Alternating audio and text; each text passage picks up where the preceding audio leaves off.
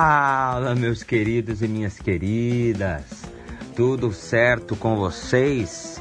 Como vocês estão nesta bela manhã, nesta bela tarde, nesta bela noite? Não sei em que horário aí que você está escutando este podcast. Mas hoje é o nosso segundo episódio da série A Crítica de Cinema e as Mídias Sociais. Bom, no primeiro episódio a gente falou exclusivamente sobre para que serve a crítica. Inclusive, eu quero falar aqui que eu repeti o termo dar valor a determinada obra umas 742 vezes. Mas isso aí, meus queridos, é para vocês aprenderem que a crítica de fato é para dar valor a determinada obra. É impossível você sair do sair daquele episódio sem entender a crítica de cinema. Bom, mas sem mais, vamos para o nosso episódio de hoje.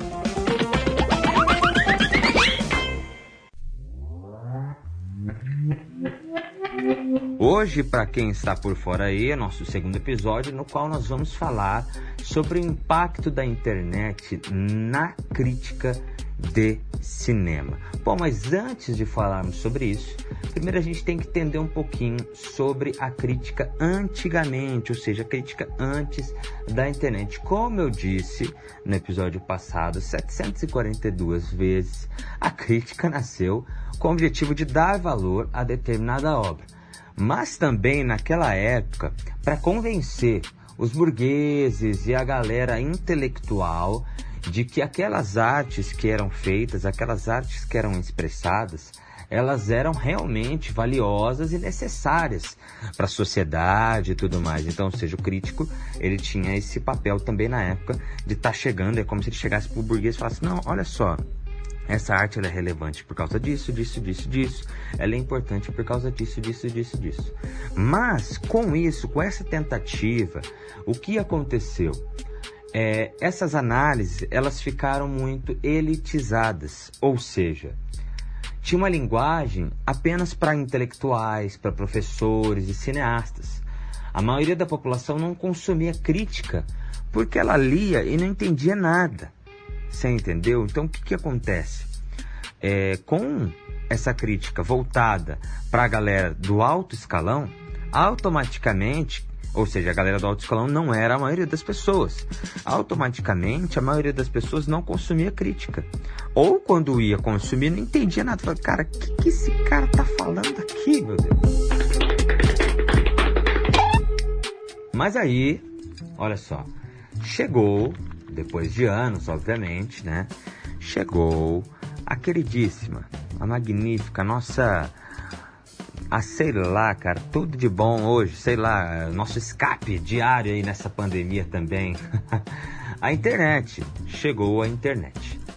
Né, que hoje em dia as pessoas não conseguem viver mais sem internet. Hoje você não encontra mais ser humano que sobrevive, que fica um dia sem internet. Bom, a internet, para quem não sabe, ela foi criada inicialmente para conectar redes de algumas universidades americanas ou seja, o objetivo inicial da internet é fazer com que algumas universidades compartilhassem os seus conhecimentos entre si. Tipo assim, olha que legal essa pesquisa que eu fiz. E para facilitar, para não ficar pegando arquivo e indo fisicamente lá no outro lado, então eles criaram essa rede para conectar essas, essas academias para elas conseguirem compartilhar os seus estudos. E isso aconteceu em 1969 ou seja, não é tão antigo assim, não é tão longe assim, né? Mas em 1993, ou seja, alguns aninhos depois, a internet finalmente começou a ser explorada comercialmente. E aí sim, nós vamos dizer que a internet começou a de fato mudar o mundo, de fato trazer para o mundo novos conceitos.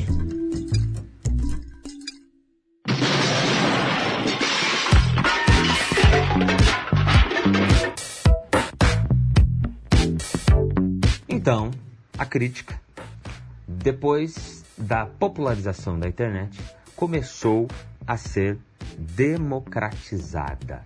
Ou seja, pessoas que não tinham acesso a esse tipo de conteúdo começaram a ter. Porque com a internet você começou a publicar, obviamente, as coisas lá, e quem tinha internet conseguia achar lá a sua crítica, conseguia achar alguma análise de alguma coisa. Mas, contudo, todavia, entretanto, como disse uns minutos atrás, era um conteúdo muito difícil de ser consumido por causa da sua complexidade. Era um conteúdo, como eu disse, é, muito elitizado. Só quem era formado, só professores, cineastas, intelectuais que entendiam. Os textos das críticas era até usado, pessoal, como estudos acadêmicos de tão difíceis e complexos que eles eram. Então, foi a partir disso, da chegada da internet e da democratização disso, que as pessoas começaram a criar outros tipos de crítica, críticas mais fáceis e acessíveis para as pessoas. Porque antes você não tinha isso, e aí começou a ter internet, e automaticamente começou a aumentar o número de pessoas procurando isso. Então as pessoas começaram a ver o que? Uma necessidade. Poxa vida, as pessoas querem consumir crítica. Então vamos criar críticas mais fáceis, mais é, acessíveis para as pessoas. Então, com a internet, nós encontramos automaticamente determinados públicos para determinados críticos. Você tinha então conteúdos mais intelectuais para aqueles que eram mais intelectuais, conteúdos mais brincalhões para aqueles que procura, procuravam algo mais tranquilo, né? E também mais simples, entre outros entendeu? Era basicamente só escolher, só escolher, que é o que a internet faz, na verdade, né? Você escolhe, entre aspas, né, o que você quer consumir. Então, é, você começou a ter um grande número de críticas de cinema diferentes e voltadas para determinados públicos, e aí você bastava escolher. Falei, pô, eu quero. Eu não, eu gosto de ler umas críticas mais profundas, mais diferentes, com pensamentos. É, loucos aí, então você procurava na internet.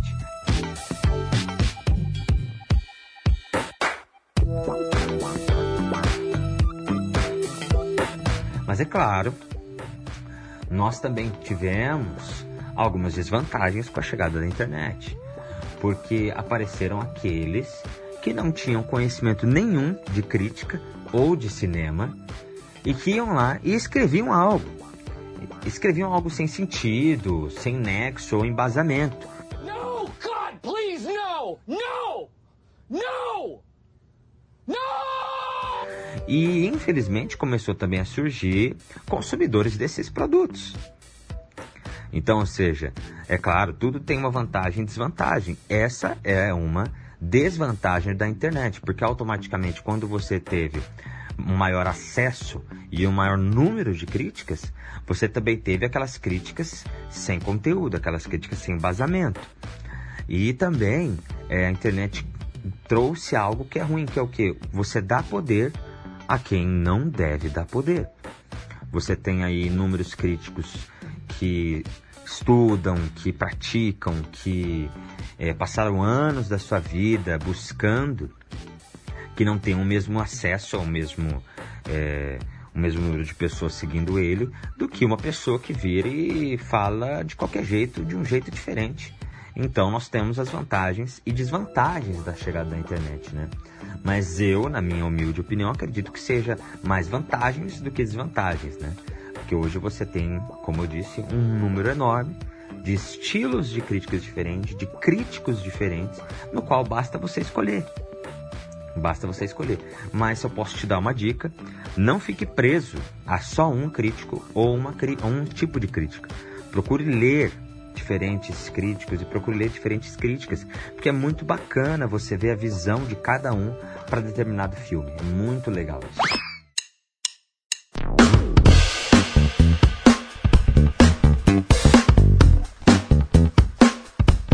Bom, todos nós sabemos que a internet realmente facilitou nossa vida, isso não dá para negar.